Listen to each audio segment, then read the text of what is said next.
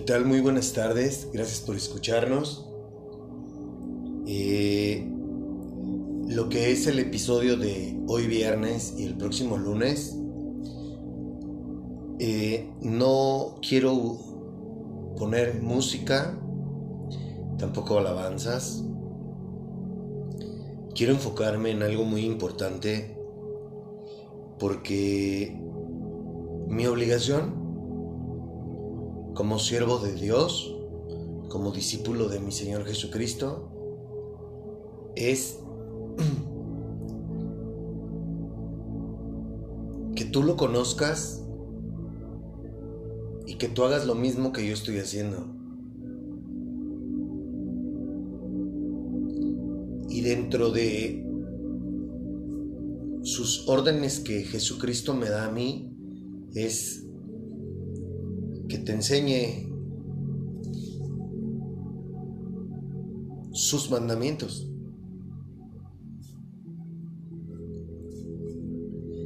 Y por esto es que es crucial para mí, solo que quiero pedir la oportunidad de que escuches la manera en que el Espíritu Santo me está pidiendo a ti que te explique esto que probablemente tú te lo sabes de memoria, pero no se trata de que te lo aprendas de memoria. Todo tiene una razón de ser. Y hoy te voy a demostrar eso. Amado Padre, gracias por esta tarde. Gracias por este día, Señor. Te pido, Padre, que bendigas a mis compañeros de clase, que les abras su entendimiento, que toques su corazón para que comprendan de la mejor manera la razón del por qué Jesucristo nos pide obediencia y nos deja mandatos que debemos de llevar a cabo en nuestro día a día a lo largo de nuestra vida.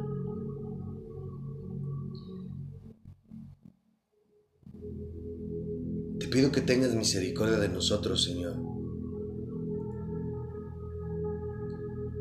Que ilumines nuestra mente y nuestro corazón para que tengamos una comprensión espiritual, que comprendamos que tu palabra, que tú hablas de cosas espirituales, no carnales y mucho menos religiosas que comprendamos y entendamos que tú no piensas como nosotros. Ayúdanos a hacerle frente a, a, nuestro ego, porque es nuestro ego el que nos limita para poder desarrollarnos y conocerte. Gracias Padre por, el honor de servirte y me atrevo a pedirte que sea tu espíritu el que me ayude, el que me guíe para poder entregar tu mensaje. Esto me atrevo a pedírtelo en el nombre de mi Señor Jesucristo. Amén.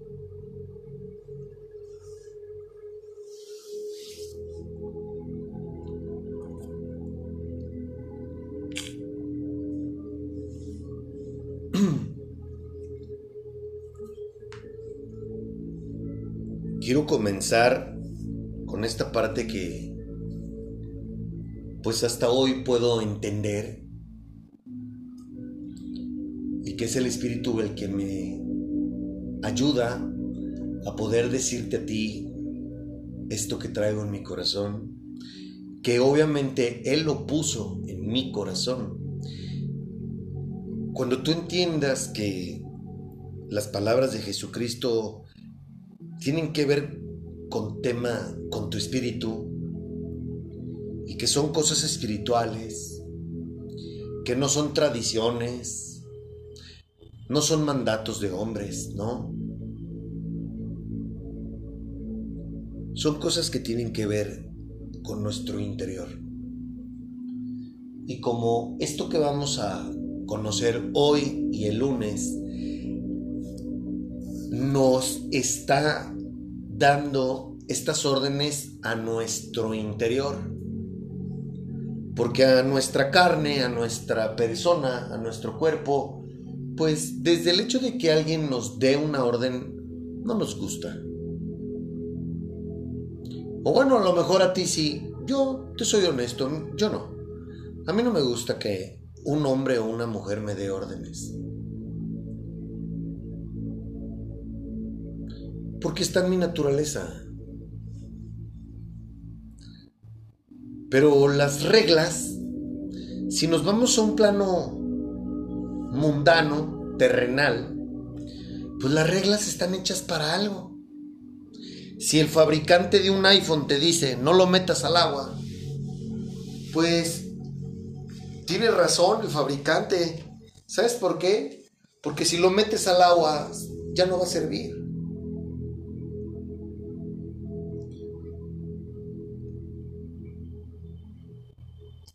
Si el fabricante de un carro te dice que te pongas el cinturón de seguridad cuando manejas, aunque vayas a la esquina, es por algo. Los cinturones de seguridad no están hechos de adorno. No, no es esa la función, ser adorno en un vehículo.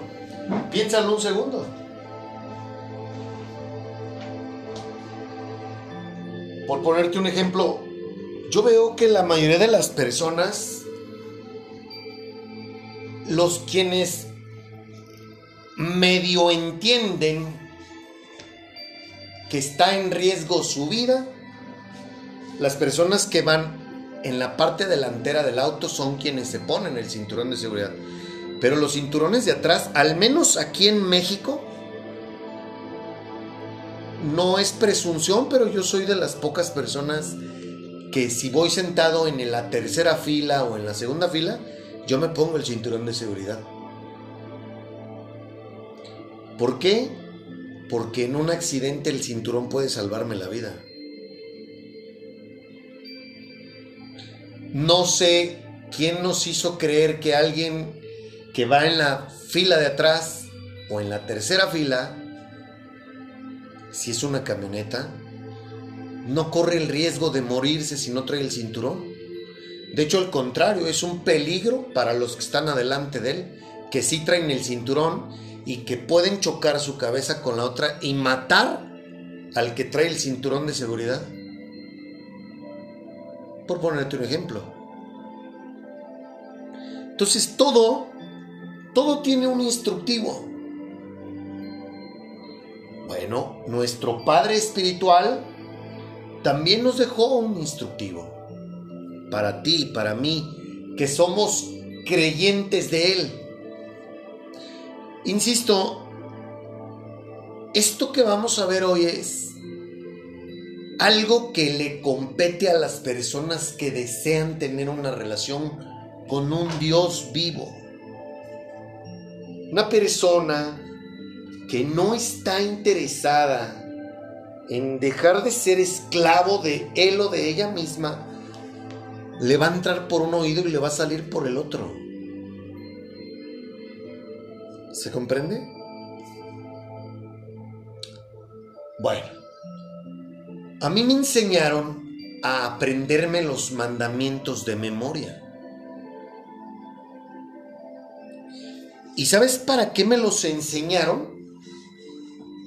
Para cumplir con un trámite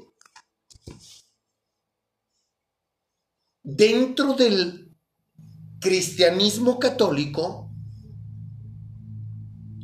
para hacer mi primera comunión y poderme tragar una hostia, una oblea.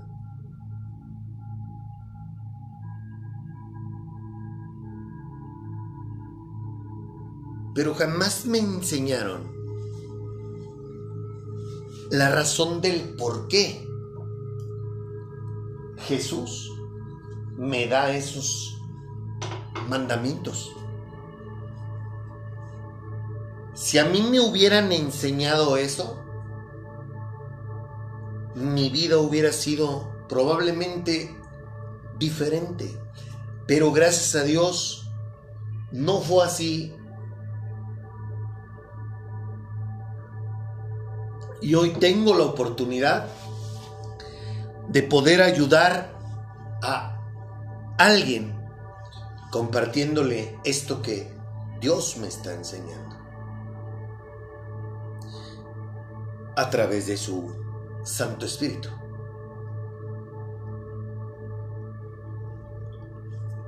Como este es un libro espiritual, está hecho para todo hombre o mujer que desean tener una relación con Dios. Ayúdame Espíritu Santo. Está hecho para ello. Pues bueno, se supone que cualquier familia espiritual se rige sobre ese libro. Sus vidas son regidas por la palabra de Dios, no por su religión. No. Una familia creyente cristiana se rige por lo que dice la palabra de Dios, no la religión. ¿Sí? Entonces, Vamos a hablar de un niño pequeño. Si un niño pequeño, sus padres son creyentes cristianos, pues ese niño ve a Jesucristo en sus padres. ¿Se comprende?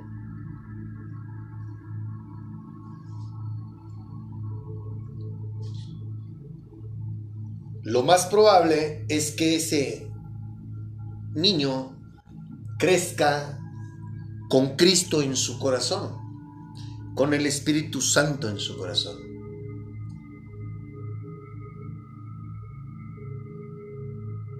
No lo más probable, es una afirmación. Ese niño crecerá con el Espíritu Santo con él.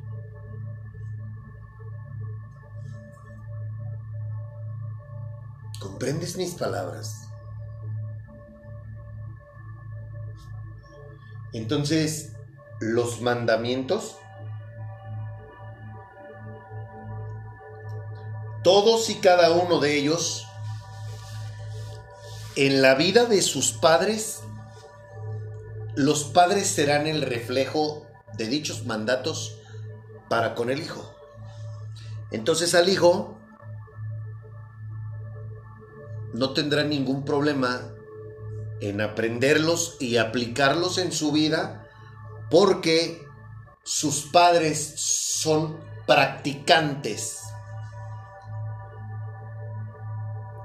de la palabra y los mandatos de Jesucristo. Si esto lo comprendiéramos, la humanidad entera, todos estaríamos tomando ese libro y no estaríamos preocupados por la sociedad, por el mundo, por la música, por las drogas, por la promiscuidad, ¿no? Se er,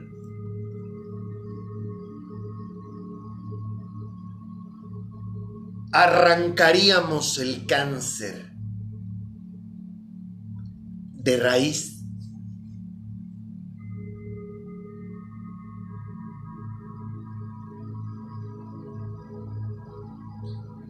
Pero no es así, no va a pasar.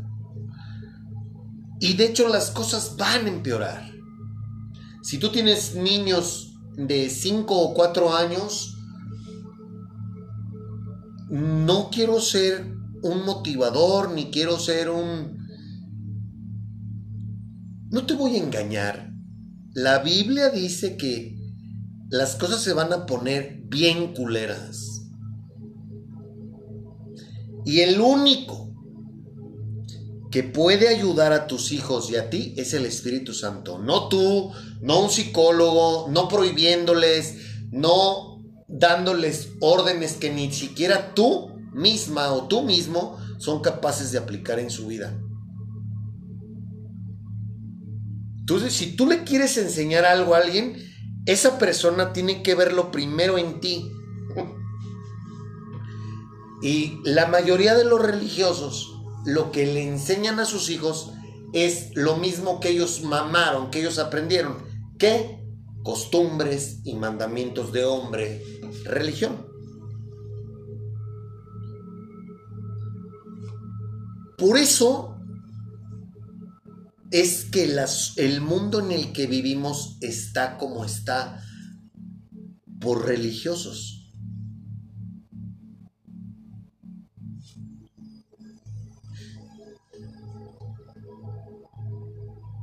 Gente que no conoce a Dios. Ayer escuché una prédica que, wow, te la voy a compartir en mi perfil de Telegram. La voy a buscar y te la voy a compartir. Escuché algo muy interesante de este predicador, que no recuerdo el nombre, pero está en el canal de las prédicas que escucho de Adrian Rogers, pero no es Adrian Rogers, es otro, es otro, es otro tipo. Eh, pero te la voy a compartir en mi perfil. Y, y se me hizo algo súper interesante que dice, ¿tú conoces al Dios que adoras? ¡Wow!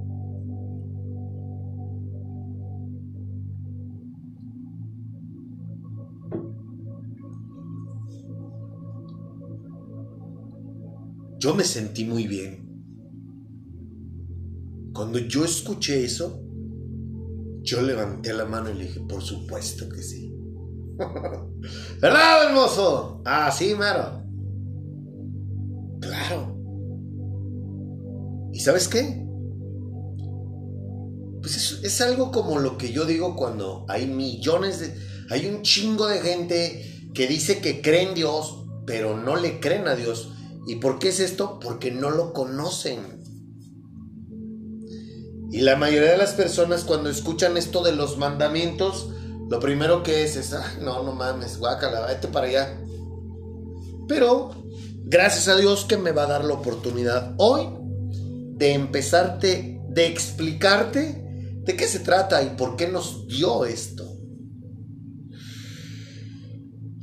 Entonces, el lunes hablamos, bueno, ¿qué más tenemos que decir, hermoso?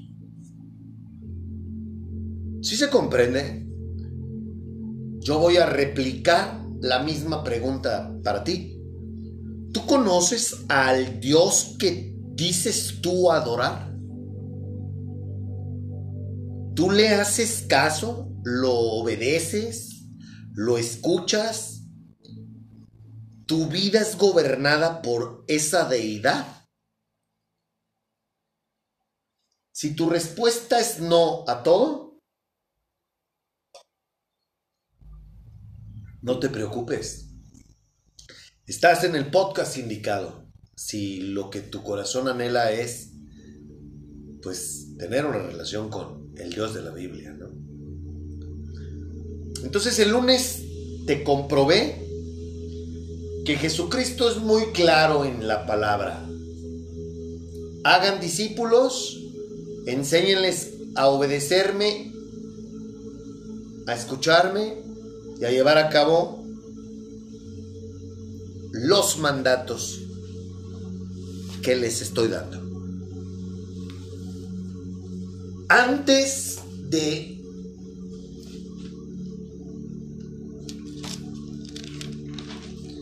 hablar acerca de ellos, te quiero decir qué significa la palabra amar, amor. Agapao, del griego que se traduce ágape. ¿Te acuerdas que hay cuatro tipos de amor? El amor es torch, el amor filios, el amor ero, eros y el amor ágape. Ok.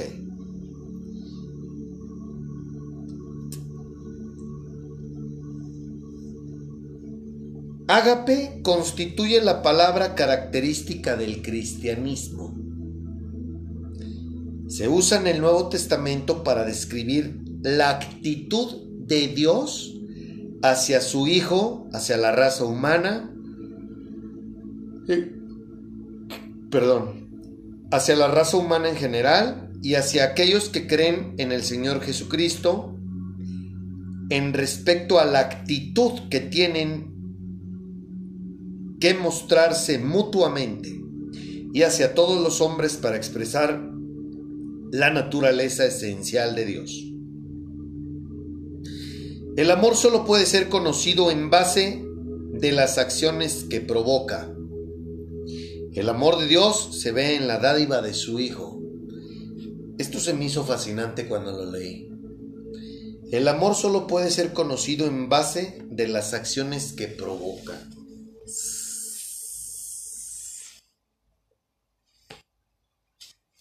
En pocas palabras, el amor se demuestra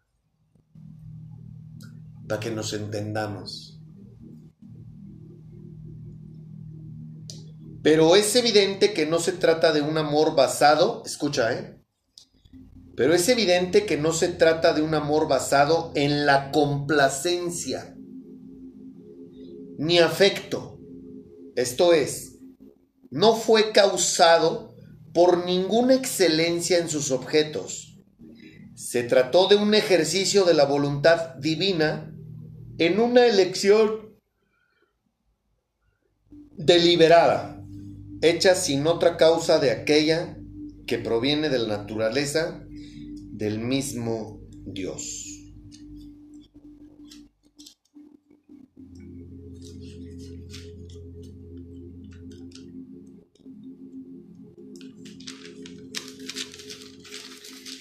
El amor tuvo su perfecta expresión entre los hombres en el Señor Jesucristo. El amor cristiano es el fruto de su espíritu en el cristiano.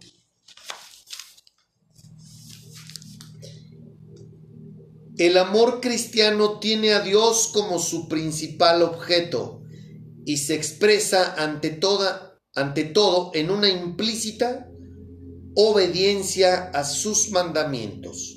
La propia voluntad esto es, complacer los propios deseos es la negación del amor debido a Dios.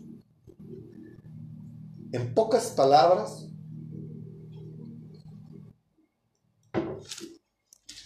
y ya lo hemos hablado, pero qué bueno que hoy tengo esta información contigo, que, que es proveniente de este diccionario de palabras que emplea la Biblia.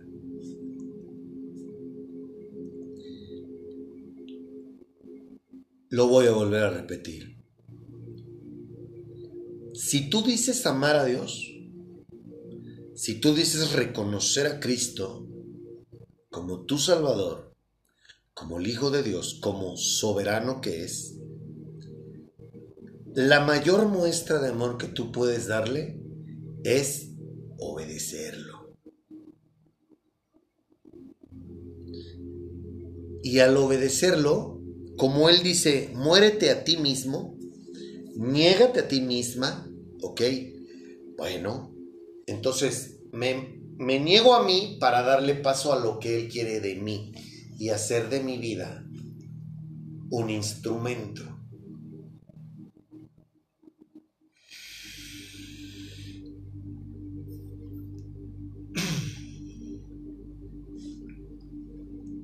Cuando tú quieres hacer tu voluntad,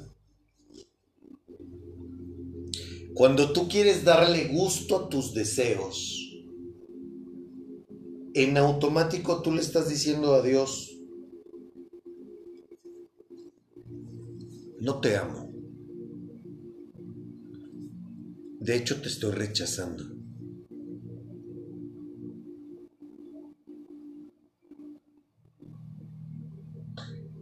Claro que vivimos en un cuerpo carnal, claro que está en nuestra naturaleza. Y escrito está que somos pecadores y que nadie hay bueno en el mundo excepto Dios. ¿Comprendes?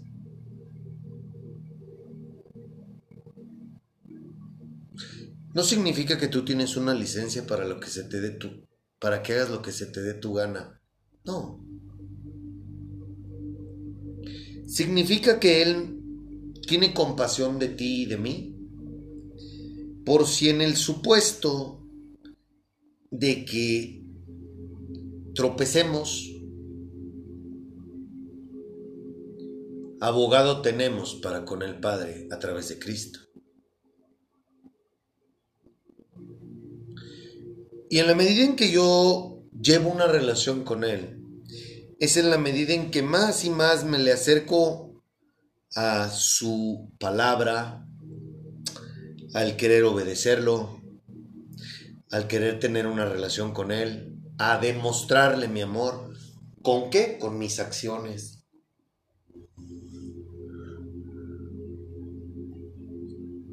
¿Cuáles acciones, Ricardo?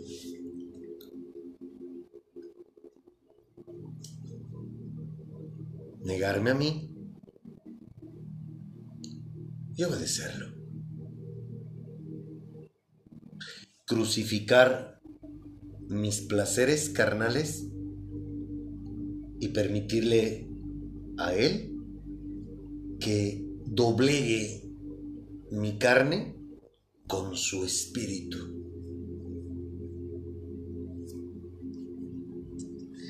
Y sólo así es conforme, es como yo podré ir día con día lavando mi corazón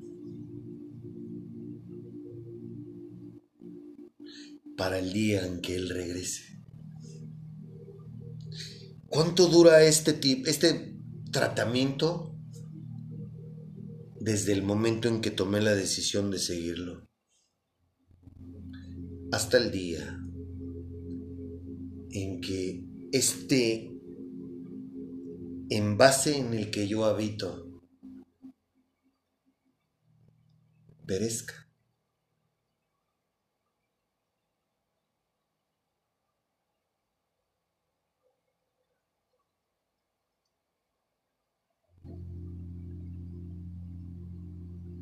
¿Se comprende?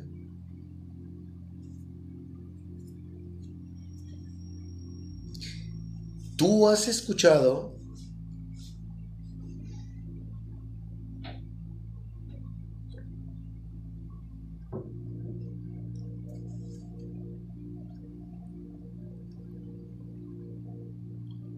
muchas cosas acerca de Él.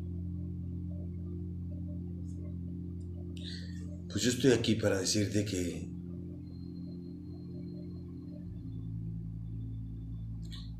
no hay mayor muestra de amor para con Jesús que tu obediencia hacia lo que Él te pide. Esa es la responsabilidad por amor de cualquiera que se atreva a decir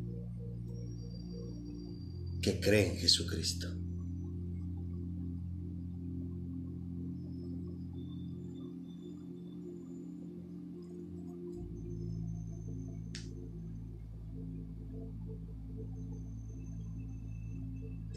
Voy a volver a repetirlo. El amor cristiano tiene a Dios como su principal objeto y se expresa ante todo en una implícita obediencia a sus mandamientos. La propia voluntad, esto es, complacer los propios deseos, es la negación de amor debido, del amor debido a Dios. El amor cristiano, sea que se ejercite hacia los hermanos o hacia los hombres en general, no es un impulso que provenga de los sentimientos, no siempre concuerda con la general inclinación de los sentimientos, ni se derrama solo sobre aquellos con los que se descubre una cierta afinidad. El amor busca el bien de todos y no busca el mal. A nadie el amor, perdón, no busca el mal a nadie. El amor busca la oportunidad de hacer el bien a todos y mayormente a los de la familia de la fe. En pocas palabras, tú amas no por lo que te dan, tú amas a todo mundo, no solamente a los tuyos, tú amas no desde tus emociones, tus sentimientos, no. Tú amas porque es está en ti el amar a los demás.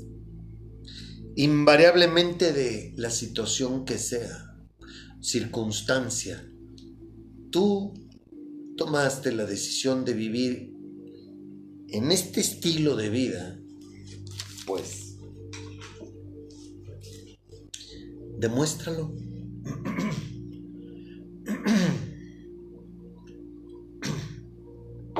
Fíjate, ayer estaba yo entregando un auto y venía una señora, no traía, yo honestamente no traía dinero. Y venía una señora de unos 70 años por lo menos, una mujer ya encorvada, con una cajita de mazapanes y una bolsita de, paletas. Y pues obviamente a mí me ofreció y le dije, señora, le ofrezco una disculpa, no traigo dinero. Y como la persona del carro no salía, pues la señora me dijo, está bien. Y siguió su camino, ¿no? Y toca, estaba tocando una puerta y nadie le abrió. Y luego tocan otra puerta y yo es... Sí traía mis audífonos,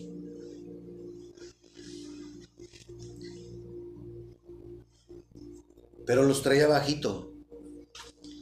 Y escucho perfectamente la voz de una niña, no vi a la niña, la voz de una niña que le dice, ahorita no, gracias.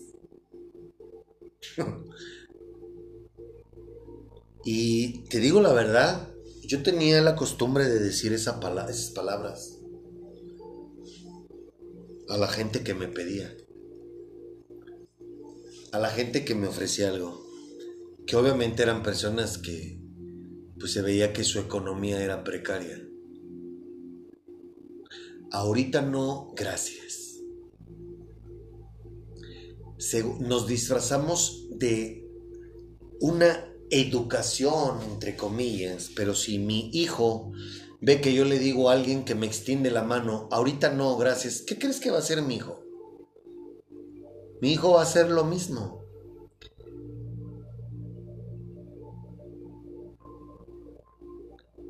Eso se llama ausencia de Dios en nuestros corazones. Porque cuando tú ves a una persona que puede trabajar eh, y que te extiende la mano, inmediatamente, yo era así, ¿eh? Inmediatamente metimos juicio y decimos, Nel, trabaja, cabrón. ¿Sí? O sea, somos muy buenos jueces, críticos. Pero si te, si te extiende la mano y te está pidiendo ayuda, a ti que te valga madre. Si tiene la edad para trabajar, si es un vago, si es un indigente, si está todo el día en ese crucero no, ¿cuánto dinero no ha de sacar? Aquí está todo el día. Ah, ok. ¿Y por esa razón tú no lo quieres ayudar? Porque es un pediche. Si Dios te da y Dios te dice que veas por tu prójimo, acuérdate que con quien tenemos que quedar bien es con Dios, no con los hombres. Pero cuando no tienes al Espíritu Santo contigo, te comportas como yo lo hacía. Yo decía, ahorita no, gracias, o simplemente decía, no traigo. Si yo te veía que tú podías trabajar. Porque yo era Dios. Yo tomaba el papel de Dios. Bueno, después de haber hecho este preámbulo, y que es muy importante que tengas en cuenta que si tú quieres obedecer a Cristo, primero necesitas al Espíritu Santo y una vez que te encargues de ti, entonces vas a poder ayudar a los tuyos a que también obedezcan a Cristo. Pero primero ocúpate de ti. No quieras decirle a, las, a los demás, ah, mira, escucha esto. No, no, no, escúchalo tú y aplícalo tú. Para que el día de mañana a quien tú quieras que obedezca a Cristo, lo vea a Cristo reflejado en ti.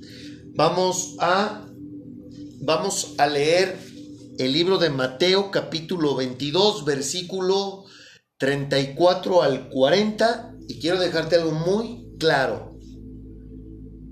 Lo que vamos a escuchar son palabras de Cristo cuando estuvo aquí en la tierra. ¿De acuerdo? Bien, entonces vamos a empezar con la, reina, la traducción Reina Valera contemporánea. Y dice aquí lo siguiente. Al enterarse los fariseos de que Jesús había hecho callar a los saducios, se reunieron alrededor de él. Quiero que visualices y te imagines que Jesús ya había tundido con sus palabras, ya les había tumbado su religiosidad.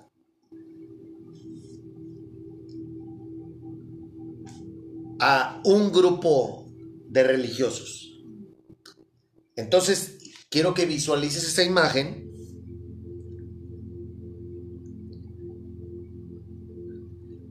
y nos está diciendo, al enterarse los fariseos de que Jesús había hecho callar a los saducios, se reunieron alrededor de él.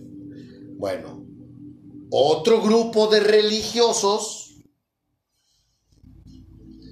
al ver que los había mandado por los chescos, entonces van y lo acosan y se le, se le acercan, ¿no? Simón, quiero que quiero que te imagines esa, esa, esa escena. Y luego dice capítulo 2. Esta es la nueva traducción viviente. Capítulo 35, perdón.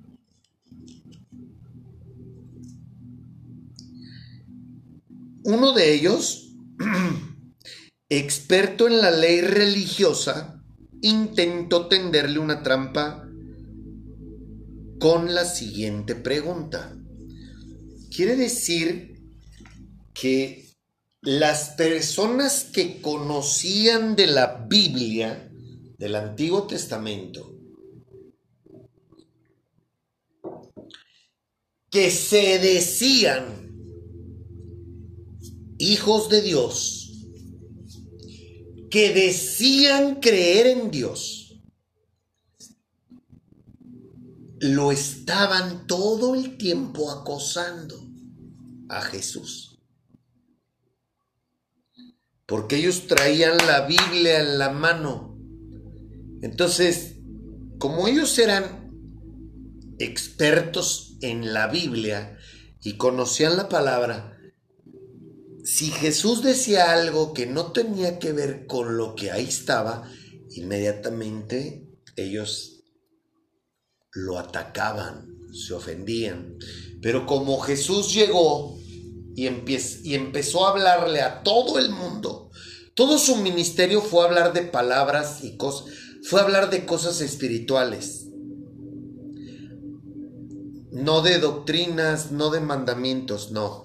Jesús pisó la tierra y lo que les enseñaba a la gente eran, de, eran cosas que tenían que ver con Dios pero que teníamos que trabajar, que tenían que trabajar en el interior de cada uno de esas personas, pero esas personas no.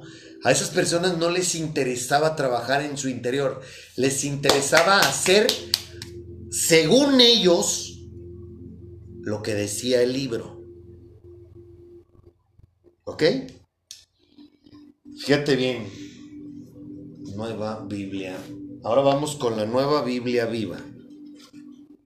Y en la nueva Biblia viva dice así. Versículo 36. Señor, ¿cuál es el mandamiento más importante de la ley de Moisés? O sea, sé, del Antiguo Testamento.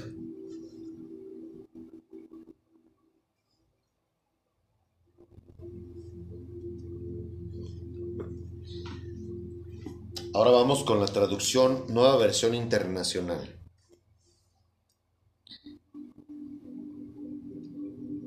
Y les dice Jesús, ama al Señor tu Dios con todo tu corazón, con todo tu ser y con toda tu mente. Le respondió Jesús. Este es el primero y el más importante de los mandamientos.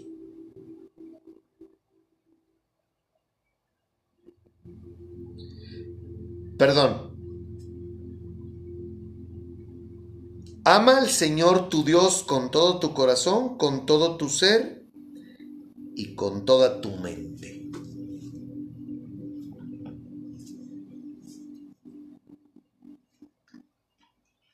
Y vamos a regresarnos a la nueva Biblia viva.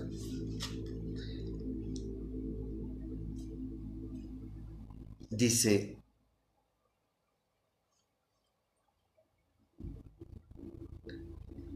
El segundo, o sea, el primer mandamiento es ama a Dios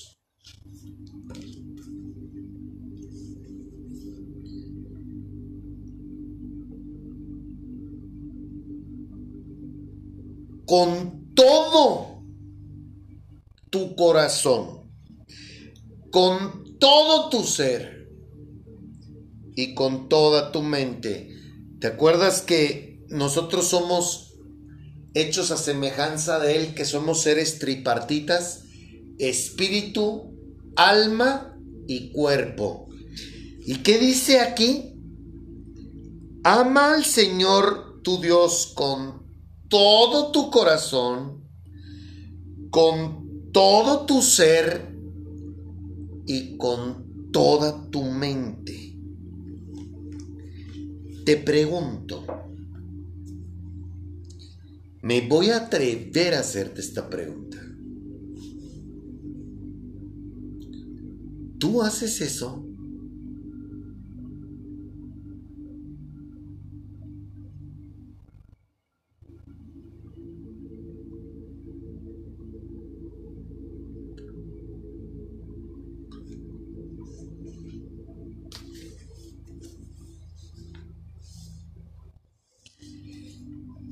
El segundo es similar. Amarás a tu prójimo con el mismo amor que te amas a ti mismo. Los demás mandamientos y demandas de los profetas se resumen en estos dos mandamientos que he mencionado el que los cumpla estará cumpliendo todos los demás. O sea, en el Antiguo Testamento, el primero que da al pueblo estos mandamientos es Moisés. Pero después de Moisés hubo más profetas que reforzaban lo que Moisés pidió.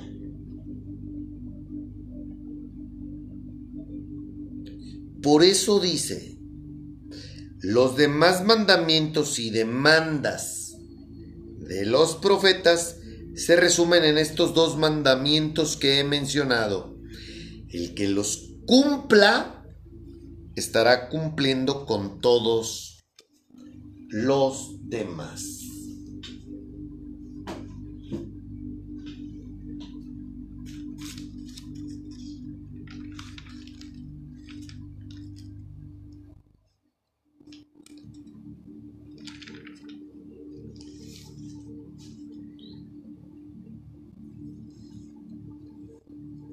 Híjole. Ayúdame, hermoso.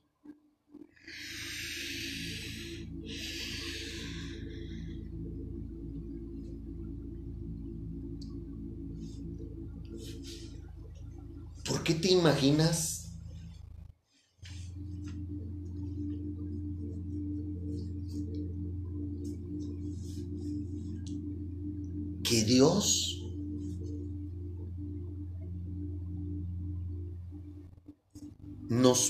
y a mí que antes de cualquier otra cosa en nuestro ser, primero Él esté por encima de todo.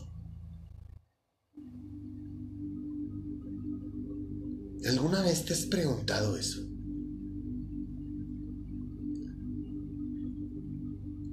¿Alguna vez has reflexionado acerca de eso?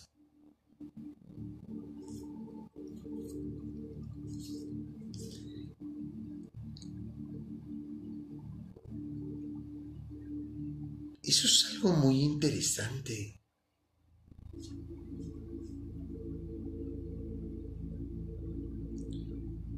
Te imaginas?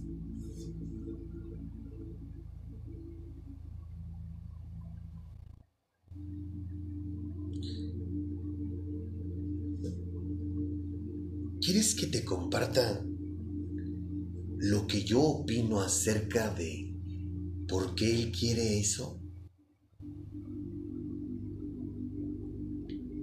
Y te lo voy a decir porque lo estoy viviendo.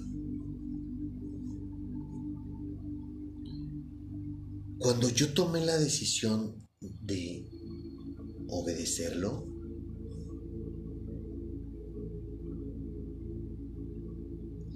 comencé a conocer a Dios.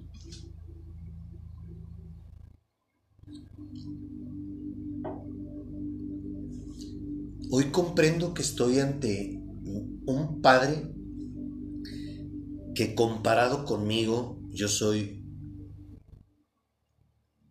un ser tan insignificante y finito en comparación de él como soberano, como maestro, como el creador de todo, incluyéndome a mí. Entonces, de entrada, gracias a Él y la manera en que me ha venido enseñando las cosas de entrada, tengo conciencia de que yo soy una persona limitada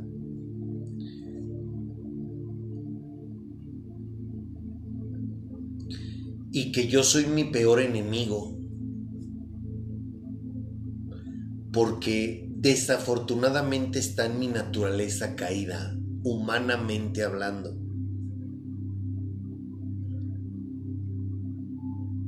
Entonces me dice, conóceme, ámame, obedéceme y te va a ir bien. Yo soy tu creador. Yo te conozco. Soy tu padre. Sé lo que necesitas. Sé lo que es bueno para ti.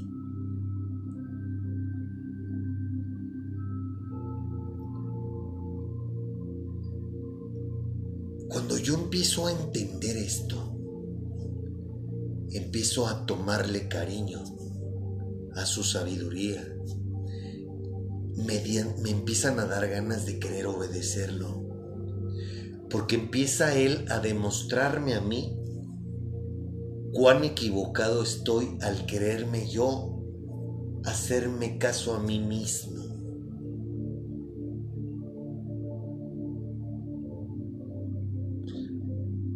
Pero esto no ha sido fácil.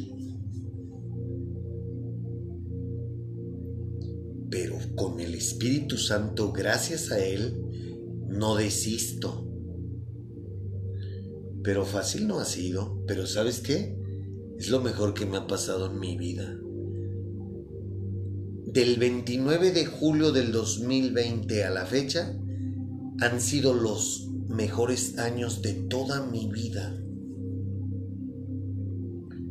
Porque tengo paz. Esa paz que no sé cómo explicártela. Porque lo tengo a Él. Y tenerlo a Él es tenerlo todo. Entonces, por eso es que para mí es muy importante que tú tengas un encuentro con Cristo. Porque si no tienes un encuentro con Cristo, este mandato, espiritualmente hablando, no podrás ejercerlo en tu vida. ¿Por qué? Porque no lo conoces. Y como no lo conoces, no te interesa hacer lo que Él te pide. Porque cuando amas a alguien,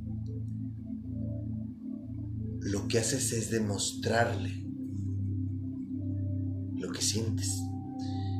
Pero el amor que damos como seres humanos es muy diferente al amor que Él nos da. Y Él esa parte la entiende.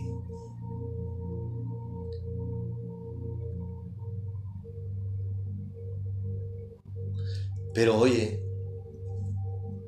como estamos hechos a semejanza de Él, yo te quisiera hacer una pregunta.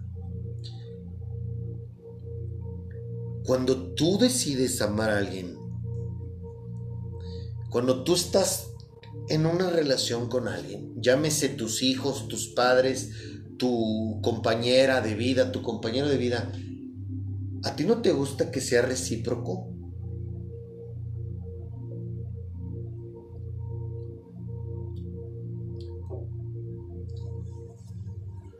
Solamente quieres que te den? ¿Cómo puedes darle, cómo puedes mostrarle tu amor a alguien que no conoces? Es imposible, ¿verdad? Bueno, ahora entiendes por qué es crucial que tú tengas un encuentro con Cristo. Si tú no tienes un encuentro con Cristo, jamás en la vida vas a poder querer obedecer sus mandamientos. ¿Por qué? Porque no lo amas.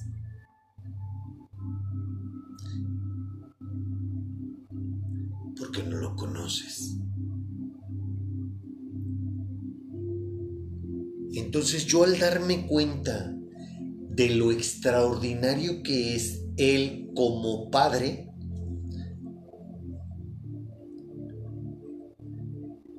y que sus consejos son lo mejor que yo he permitido en mi vida. Y yo veo el fruto de su sabiduría en mi vida. ¿Como cuál, Ricardo? Sencillo. Al yo acercarme a Dios, al poner a Dios por encima de todo y de todos, ¿sabes qué? Gracias a esa elección, a obedecer ese mandato, hoy yo puedo relacionarme mucho mejor con los demás y principalmente con mi familia. Hoy tengo algo que ofrecerle a mi hijo mejor que lo que yo hacía antes de conocer a Dios.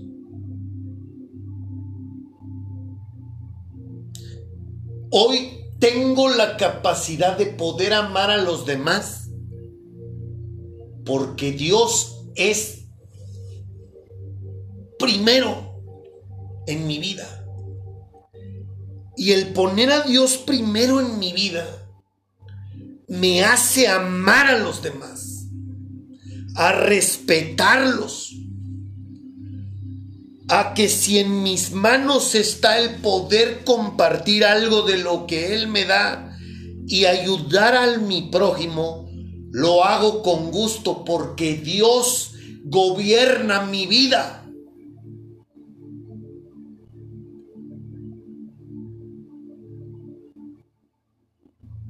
El obedecer este mandamiento ha cambiado mi vida.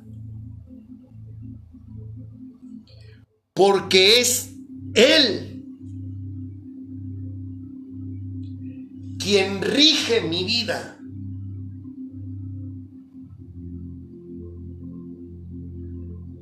Pero hasta que no tuve un encuentro con Cristo y hasta que no es el Espíritu Santo el que me hace ver la razón del por qué Él me pide eso.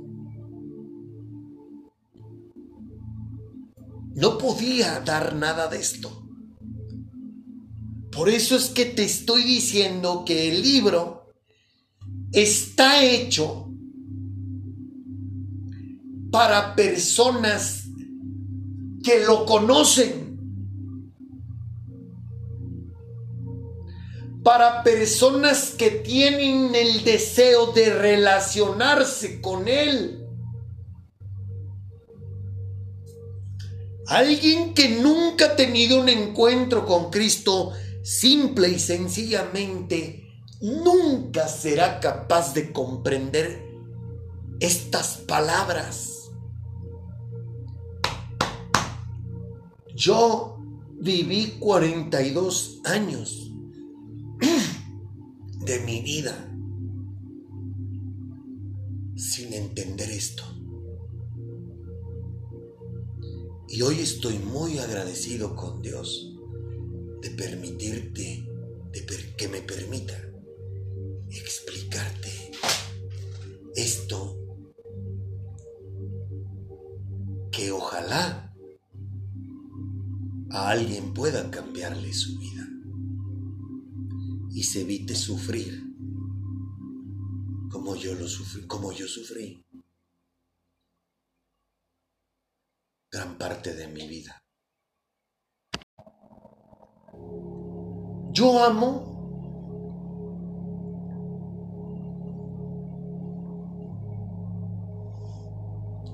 a mis hijos, a mi esposa, a mi trabajo, a mis posesiones,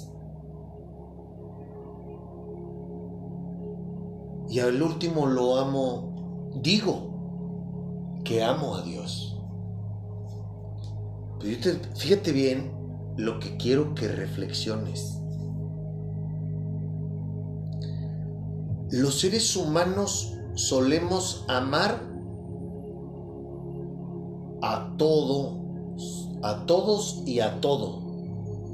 Pero ¿qué pasa si eso se va.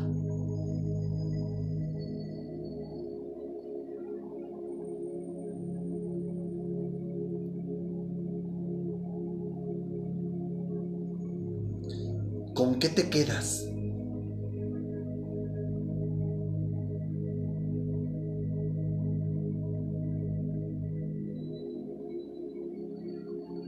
Para muestra basta un botón. Tenemos el antecedente de un hombre que a pesar de que perdió todo,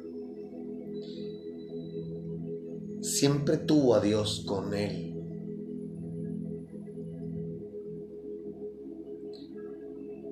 Y su nombre es Job. La muestra de la razón para mí, hoy en día, la razón del por qué está la historia de Job descrita en el Antiguo Testamento, para mí es muy claro. Tú podrás tener, tú podrás tener todo, pero si no tienes a Dios, tú no tienes nada.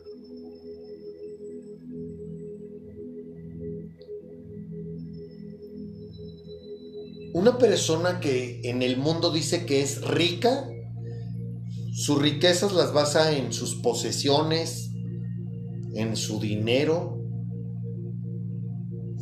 en todo lo que él tiene, todo lo que él posee, incluyendo a su familia, su negocio, sus negocios, bla, bla, bla. Ok, es tu riqueza la afianzas, la firmas. En base a todo esto, sí. ¿Qué pasa si un día, de un día para otro, todo eso se va? Dejaste de ser un hombre rico.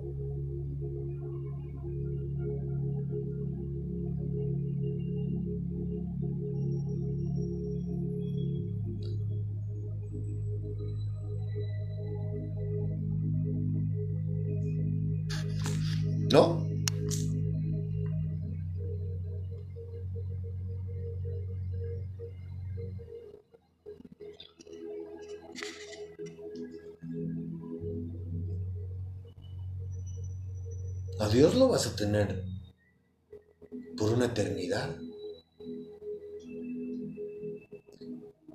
Si tú eres rico, escúchame bien, si tú eres una persona rica, porque esas riquezas las compraste, lamento decirte que eres una persona miserable y pobre.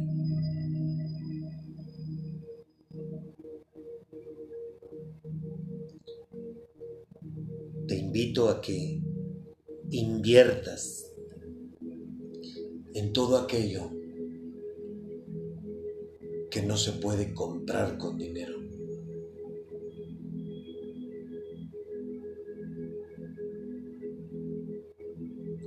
Por eso me has escuchado decir que hay personas tan miserables que lo único que tienen es dinero.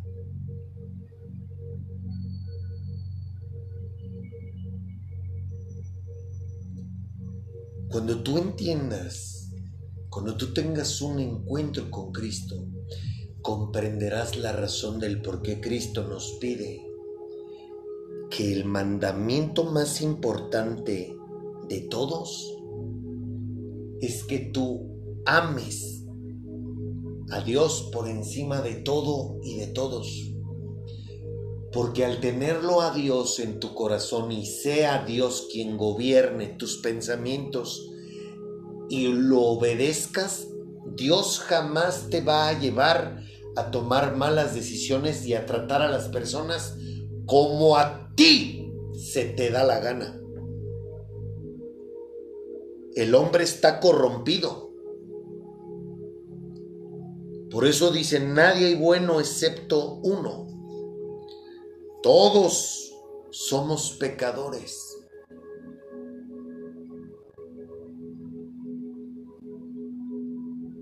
¿Por qué quieres, por qué, qué insensatez de nuestra parte creer que yo soy más listo que Dios. Por favor.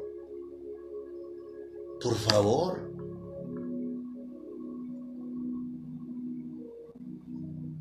Eso es lo más estúpido que podemos creer o pensar.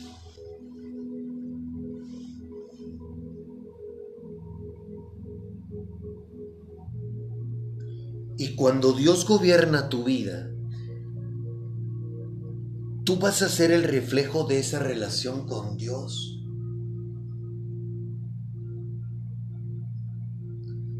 Por ende, las personas que te rodean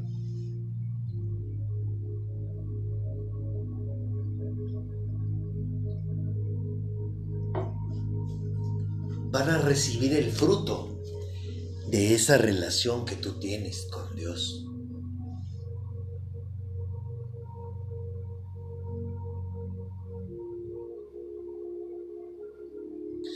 Dios no te enseña a ser envidioso. Dios no te enseña a manipular. Dios no te enseña el egoísmo, Dios no te enseña el orgullo, Dios no te enseña el resentimiento.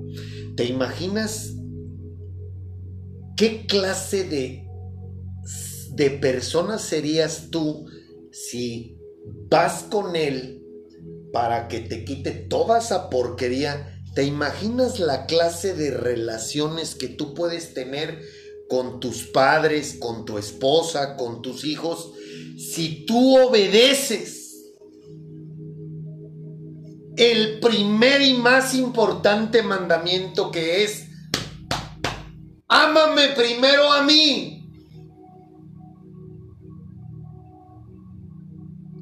¿Te imaginas la sabiduría que vas a tener para estudiar la carrera, para poner un negocio, para invertir el dinero que Él te dé. ¿Te imaginas?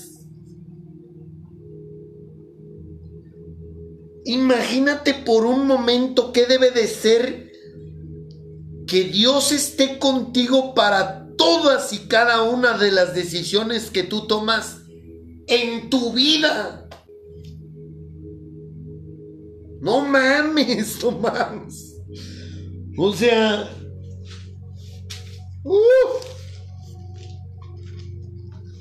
eso de estar... ¡Uf! Mira, yo te quiero compartir algo muy personal. ¿Yo sabes por qué estoy tan agradecido con Dios? Porque hoy tengo compasión por las personas. Hoy Jesucristo me ayuda a no comportarme como yo era antes.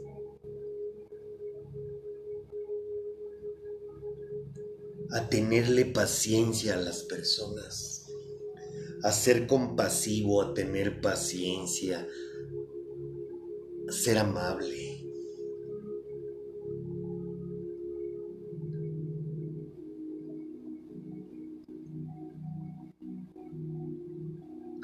A pesar de que las, yo no reciba lo mismo de, las, de los demás, eso no me lleva a yo comportarme igual que los demás. Y esa es una de las cosas que más le agradezco a Dios que ha hecho en mi vida. No con esto quiere decir que yo nunca voy a... No, yo vivo un día a la vez. Pero a pesar de que yo no recibo lo que yo doy con respecto al trato hacia otras personas, eso no me impide a mí o no me limita a que yo tenga que tratar a las personas de la misma manera.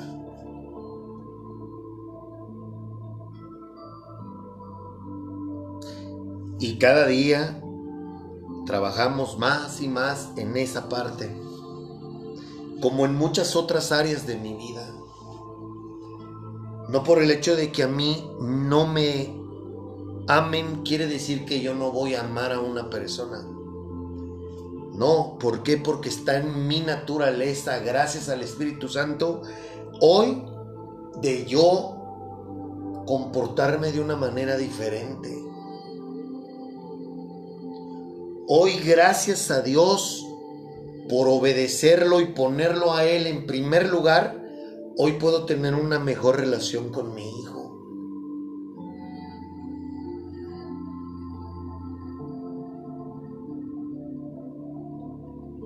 Hoy puedo atreverme a decir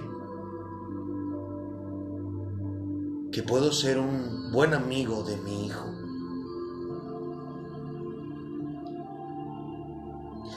Puedo ser un buen amigo para alguien más.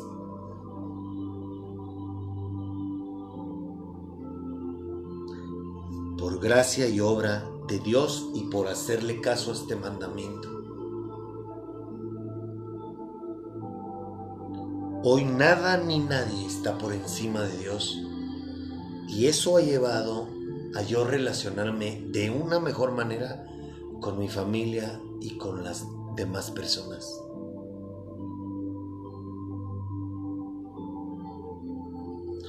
Ahora fíjate bien, dice,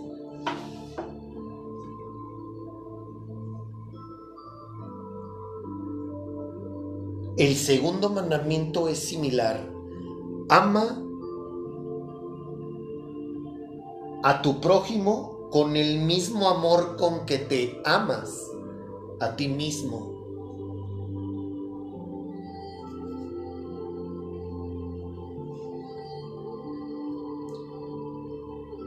No mames, o sea, hoy comprendo que si yo digo que amo a mi prójimo, pues a mi prójimo no lo insulto. A mi prójimo no le deseo el mal.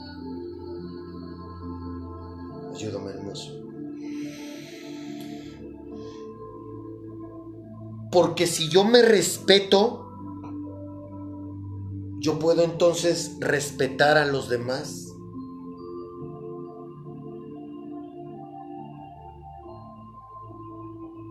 Porque si yo me deseo el bien a mí, yo puedo desearle el bien a los demás.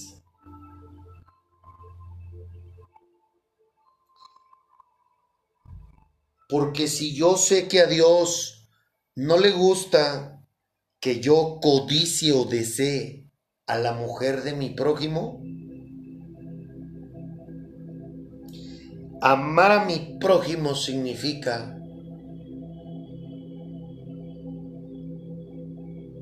que no me voy a meter con su mujer. Por amor a mí, por amor al Padre y por amor a mi prójimo.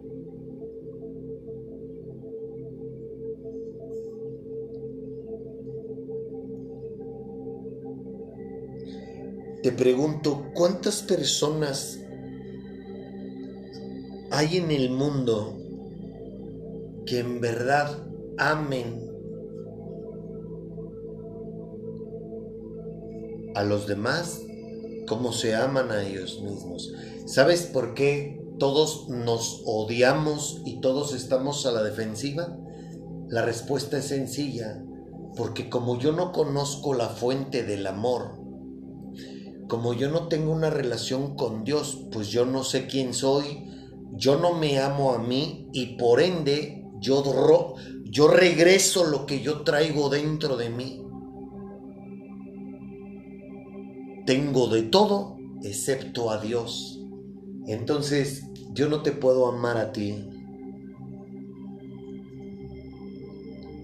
¿Te fijas qué sencillo es esto?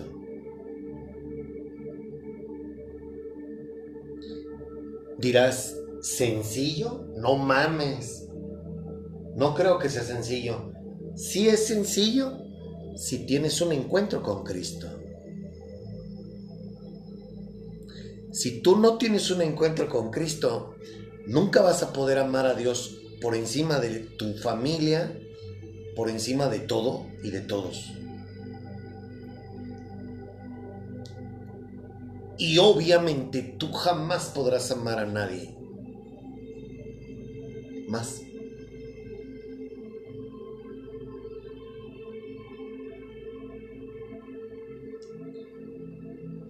Yo nunca a mí nunca me habían explicado esto.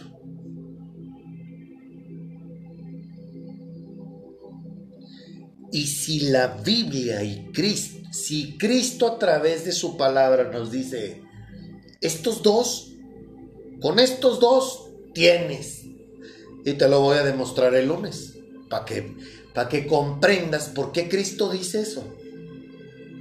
Con estos dos tienes. Aplica estos dos en tu vida y ya chingaste.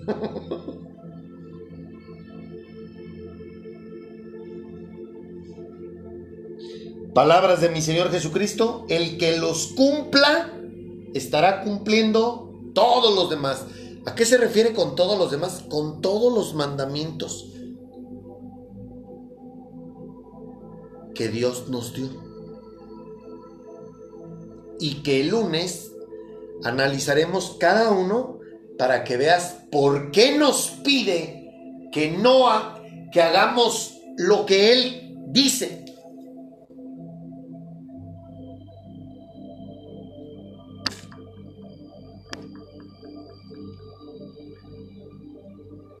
Pero quiero que te imagines lo siguiente. Bueno, a ver. Él dice que yo lo ame a él. Puta, pero ¿cómo voy a amar a Dios más que mi chamba? ¿Cómo voy a amar a más a Dios que a mi novia, que a mi esposa, que a mis hijos? que a mi casa que pude comprar con mi trabajo. Todo eso te lo dio Dios. Tus hijos, tu trabajo, tu casa, tu dinero, tu esposo, tu esposa, todo te lo dio Dios. Y así como Él da, también quita. No lo digo yo, está escrito. Él pone a los reyes y Él los quita.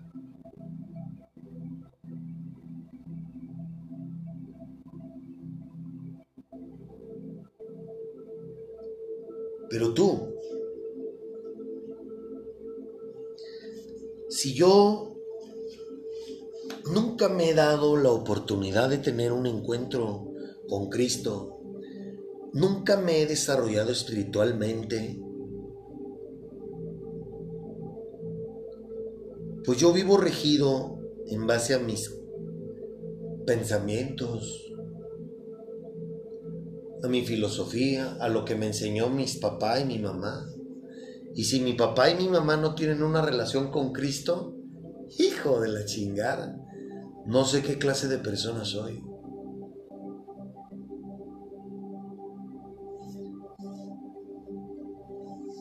Pero, ¿sabes qué es lo mejor y más bonito que creo yo que Dios nos da a ti y a mí, la oportunidad de ser nosotros quien nosotros querramos ser.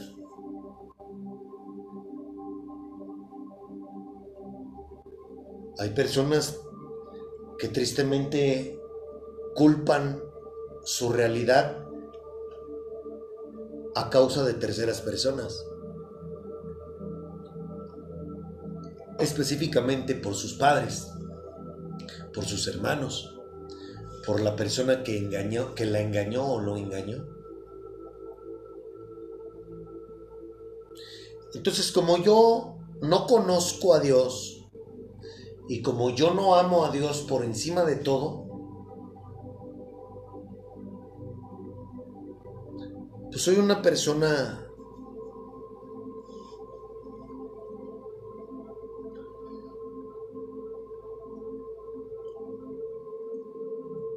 destinada a fracasar y al sufrimiento. Hay personas que creen que el tener dinero, eso es ser bendecidos. No. ¿Es parte de una prosperidad? Sí, pero no. Hay personas que tienen millones y millones y mucho dinero y son personas completamente vacías e infelices. Así que, no.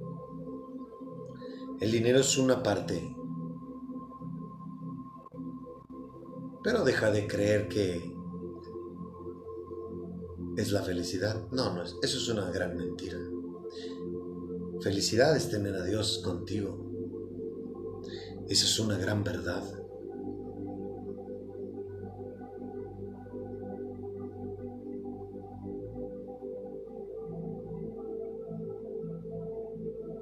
Yo quisiera hacerte una pregunta. ¿En tus planes está amar a Dios? ¿O en tus planes está amar primero a, tu, a los tuyos?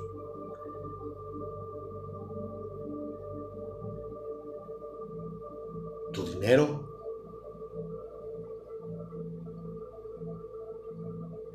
¿Qué lugar ocupa Dios en tu vida?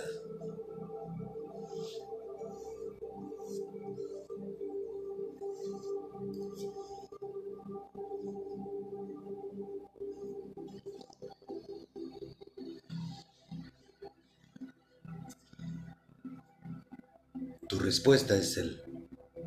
Ahí está el resultado de tu realidad. Y te puedo decir por lo que he aprendido y vivido, que si tú no llevas a cabo el primero y más importante de los mandamientos de Cristo, probablemente eres una persona vacía e infeliz. Aunque aparentes otra cosa y aunque tengas muchas cosas.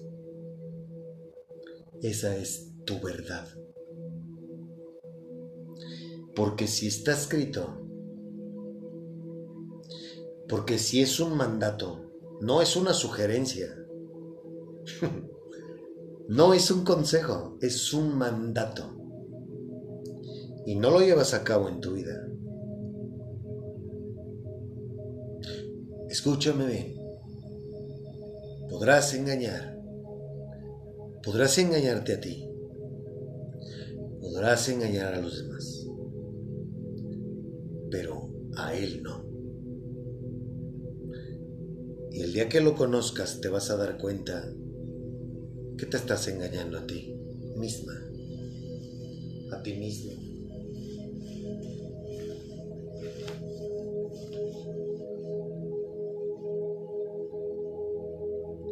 ¿Recuerdas que hemos hablado de no podemos dar algo que no tenemos? Bueno, pues por eso es que tú, tú tratas a los demás de la forma en la que lo haces. Porque tú no tienes algo.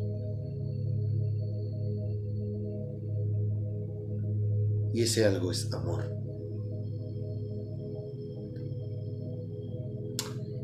Como no te amas tú, porque nadie te ha enseñado a amarte, fíjate bien, te enseñaron a multiplicar, a dividir, a restar, a sumar. Te enseñaron uno o varios idiomas. Te enseñaron a ser alguien en la vida te enseñaron a, hacer muchas cosas. Pero ¿quién te enseñó a amar? ¿Quién te enseñó a amar a Dios? ¿Tu religión? tu religión nada más te enseña que vayas el domingo y des tu dinero y que celebres Navidad y la Cuaresma.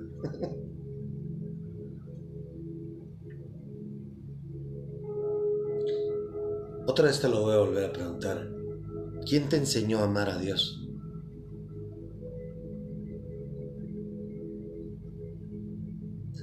Nadie, ¿verdad? ¿Por qué crees? Porque eso tiene que ser por ti misma por ti mismo. O te pregunto, la persona con la que estás casado o casada, ¿alguien llegó y te dijo cómo amarla o cómo amarlo? No, ¿verdad? ¿Por qué? Porque, porque ese sentimiento proviene de tu interior al tú verla, al tú verlo, al tú conocerla, al tú conocerlo de ahí empieza a generarse ese sentimiento. Pues lo mismo es con Dios.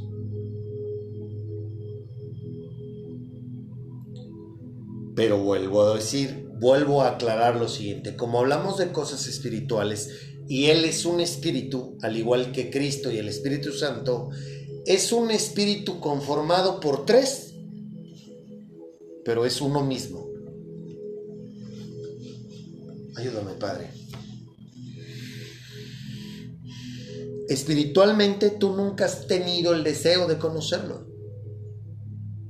Porque nunca has tenido un encuentro con Cristo. Nunca le has dicho a Cristo, oye, aquí estoy.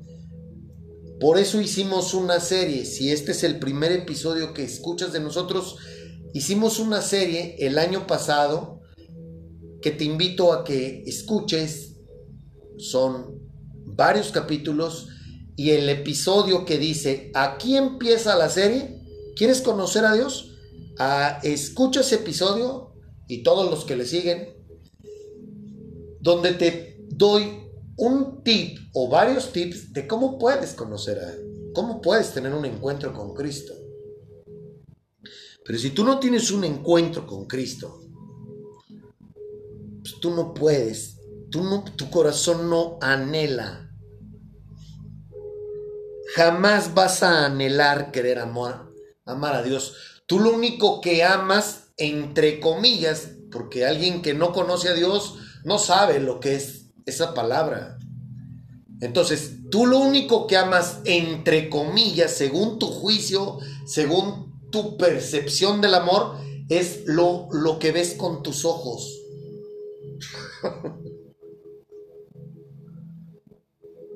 Esa es la verdad.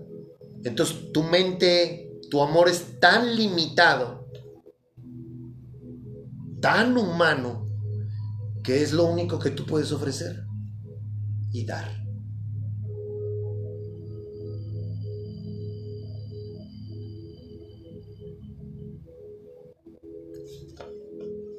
Entonces, por ende, no conozco, no me amo yo. Nadie me ha enseñado a amarme. Bueno, ¿quién me va a enseñar a amarme? ¿Quién me va a enseñar a amar a Dios? Él y yo, siendo un equipo, siendo hijo y padre e hijo, teniendo una relación con mi Padre Espiritual. Pero para yo poder tener eso, necesito conocerlo.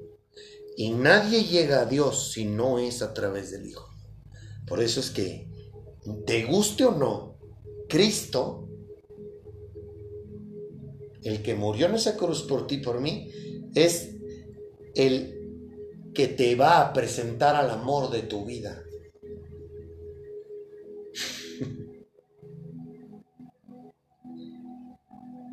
y para poder llevar a cabo el segundo mandamiento, es crucial que apliques primero el primero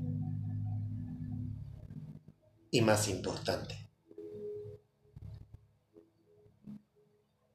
Damas y caballeros, aquí está el meollo de todo el asunto. El próximo lunes te voy a invitar a la reflexión con respecto a los demás y que vas a darte cuenta por qué nos pide que no hagamos eso. Pero la pregunta aquí del millón de dólares. El lunes te dije que Él quiere que obedezcas sus mandamientos. Me despido con esto. ¿Amas a Dios por encima de todo y de todos? Solo tú y Él conocen la respuesta. Segunda pregunta. ¿Tú amas al prójimo como a ti mismo? Esa respuesta la conoces tú y Dios.